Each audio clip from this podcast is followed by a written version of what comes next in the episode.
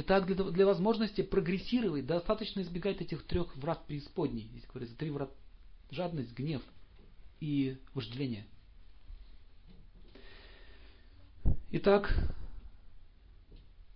гнев всегда, пишите, усиливает концентрацию ума.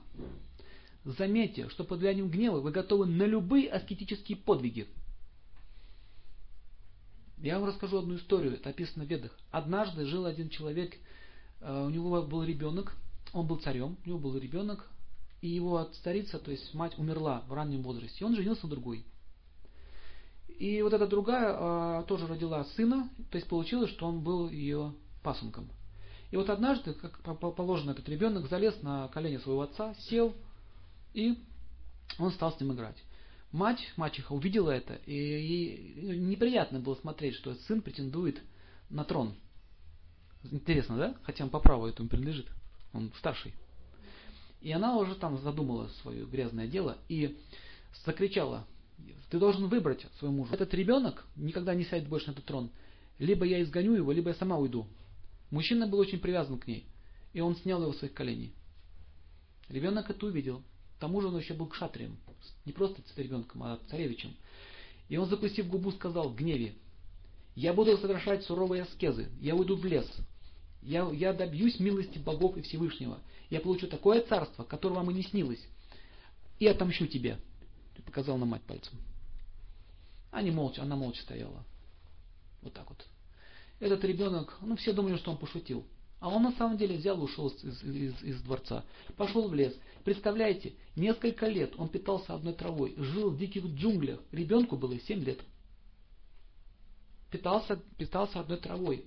Стоял на ноге, совершал определенные молитвы и покаяния. А раньше это знали, с детских лет. Это была детская его как бы идея. Мотив какой у него был? Гнев толкал его на вот эти аскетические подвиги. И вы знаете, что очень много людей э, из своего гнева готовы на аскетизм. Допустим, голодовка. Это же гнев. Каской по, по столу. Я не ем уже это месяц, второй. Это гнев так проявляется. Он совершает аскезу в гневе. Так вот, по закону Вселенной, тот, кто совершает аскезу, он получает силу. И вот однажды они, полубоги почувствовали удушье от аскезы этого мальчика. И они попросили Всевышнего спуститься и решить его серьезный вопрос – и он явился перед ним и говорит, я очень удивлен, что в таком возрасте ребенок совершает такие чудовищные аскезы, которые даже многим йогам не под силу. Что ты хочешь? О, мальчик, скажи мне. Знаете, он попросил? Дай мне царство, которое будет больше, чем царство моего отца. Я хочу иметь царство, чтобы все поняли, что я личность в общем. Мотив, гнев. Он улыбнулся и сказал, хорошо, ты удовлетворил меня. Ты это делал ради меня. Ты у меня просил. Вот это его качество. Я подарю тебе звезду. И он подарил ему полярную звезду. Вот с тех пор там живет Трува. Трува Махарадж, он так называется, Трува Лока, в древних картах так написано. Ты будешь наслаждаться там много-много миллионов лет. А потом, когда одумаешься, кто был перед тобой, обратишься ко мне еще раз. И он ушел. И только потом, когда Друва а, получил это царство, он стал взрослым человеком, он взялся голову, говорит, какой я был дурак, что я попросил? Миллион лет.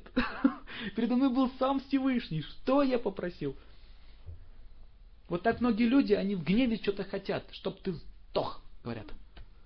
А вы знаете, что это сработает? Угу. Он может сдохнуть. Потому что сила гнева – это огненная сила. Она может пробивать поле человека. Проклятие имеет силу, если оно сказано в полном отчаянии в гневе. Гнев – это же энергия. Поймите эту вещь. Например, некоторые астры, мистические оружия, выпускаются только с помощью гнева. Гротха астра есть такое оружие. Запускается оружие, такой грохот начинается везде. Люди от страха падают на землю. Есть много видов. И вот э, если вы будете в гневе давать какие-то обеты или давать какие-то, вы получите демоническую силу. И это приведет к последствиям. Поэтому вывод, никогда не совершайте аскез под влиянием гнева. Итак, как, как йог выходит из-под? Йог это не тот, кто умеет. Йог это тот, кто умеет контролировать свои чувства. Вот что такое йог. Все эти асаны предназначены для одного. Привести в порядок свое тело, чтобы во время медитации оно тебе не мешало. Все. Это первый только этап. Итак, здесь описывается, отключившись от всех внешних объектов чувственного восприятия, сосредотачивая взор между бровей, задерживая вдох и выдох в ноздрях, таким образом контролируются ум и чувства.